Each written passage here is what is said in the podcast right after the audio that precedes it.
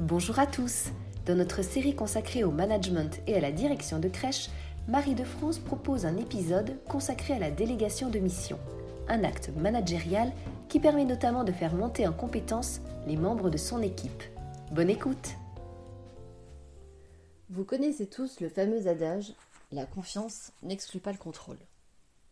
En tant que directeur, votre responsabilité consiste bien évidemment à créer un environnement de travail basé sur une culture de confiance. Il vous appartient donc d'installer les conditions nécessaires à l'élaboration de cette relation de confiance qui ne peut débuter qu'avec un cadre de fonctionnement, des règles explicites, posées et accompagnées pour qu'elles soient accessibles à chacun. Vous pourrez ensuite laisser entre les mains de votre équipe des atouts de réussite en les responsabilisant et en leur confiant, en leur déléguant certaines missions spécifiques, avec comme objectif de les animer, au sens noble du terme, et de les faire monter en compétences. Vous montrerez ainsi à votre équipe qu'elle a acquis votre confiance et que vous êtes prêt à leur laisser de la liberté d'agir. Commençons donc par nous interroger sur la délégation de mission.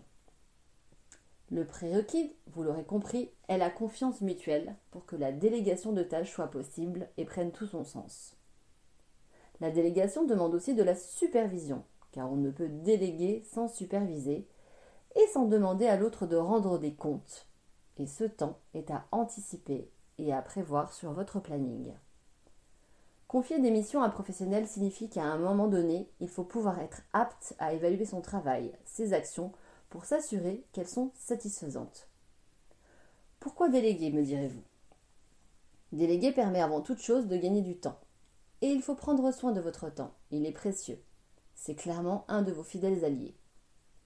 Vous craignez peut-être de passer plus de temps à expliquer quoi faire et comment faire plutôt que de faire vous-même. Il faut effectivement pouvoir lâcher prise pour y arriver. Commencez peut-être par confier des petites missions avant de vous lancer sur des projets plus importants. Cette progression vous permettra de vous mettre sur les rails. Soyez patient, car évidemment vous allez perdre du temps. Votre temps en attribuant ces missions.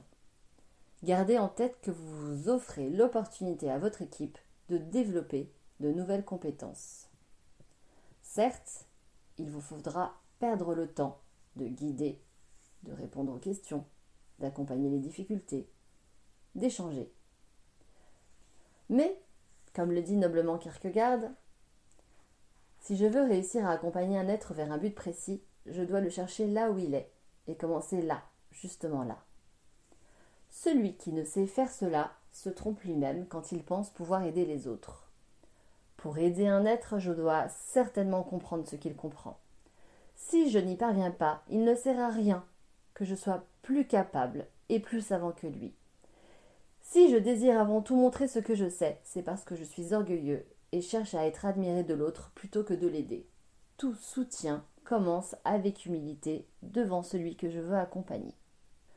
Mais attention, seules les missions peuvent se déléguer. Votre responsabilité de manager ne se délègue pas. Mais alors, comment et à qui confier des missions? On ne peut pas déléguer tout à tout le monde. Vous êtes responsable du projet dans son ensemble. Il faut donc déléguer les bonnes tâches à la bonne personne. Cela demande de votre part un investissement dont vous ne pourrez faire l'économie. Mais rassurez-vous, le retour sur investissement sera gagnant. Plus concrètement, déléguer signifie que vous deviez confier à un autre que vous le déploiement d'une partie de votre travail en vous assurant en amont que votre vision est partagée et que les objectifs sont bien actés et compris. Lorsque vous déléguez une mission, vous devez aussi vous assurer que vous confiez les outils nécessaires à sa réalisation, mais aussi toute la latitude et la marge de manœuvre dans la prise de décision. Vous devez donc en amont vous assurer que le délégataire possède la compétence nécessaire à la réalisation de la tâche, mais également la motivation pour ce faire. Partir des points forts et des centres d'intérêt de chacun peut être une approche intéressante et facilitante. Vous l'aurez compris, une délégation de mission ne s'improvise pas. Une délégation de mission s'organise avec un entretien de délégation et des entretiens de suivi. Lors de cet entretien de délégation, vous pourrez définir des objectifs clairs et précis, les résultats attendus et bien sûr fixer les échéances. La rédaction écrite de cette délégation est un plus, car elle va contractualiser votre demande. Je vous invite à consigner par écrit tous les éléments clés de cette délégation. La dernière étape, et non la moindre, pour officialiser la délégation, vous devez informer tous ceux qui sont concernés, c'est-à-dire tous les membres de votre équipe. Pourquoi est-ce si important? La délégation est un acte managérial qui implique un transfert de son activité. L'objectif est double, la réalisation de l'activité et l'épanouissement du délégataire. La délégation doit se construire dans la réciprocité. Ce dernier doit donc avoir son champ d'action clairement défini pour lui-même, mais également pour les autres, qui ne pourront pas négocier ou renégocier ses demandes sous prétexte qu'il n'est pas vous. Comment vous organiser pour bien déléguer?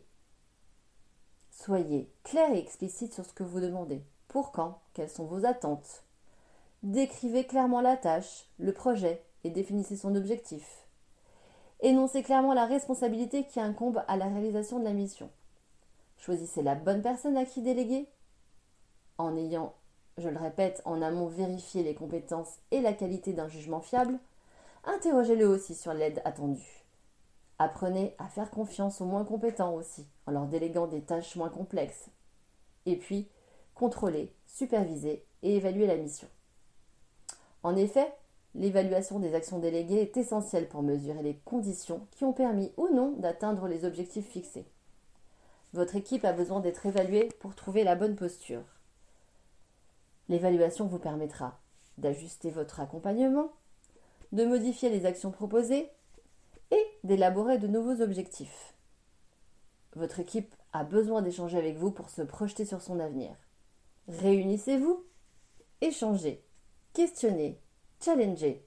Vous devrez aboutir à des compromis pour pouvoir servir les intérêts de chacun, tant le projet éducatif de votre structure que le projet personnel du professionnel.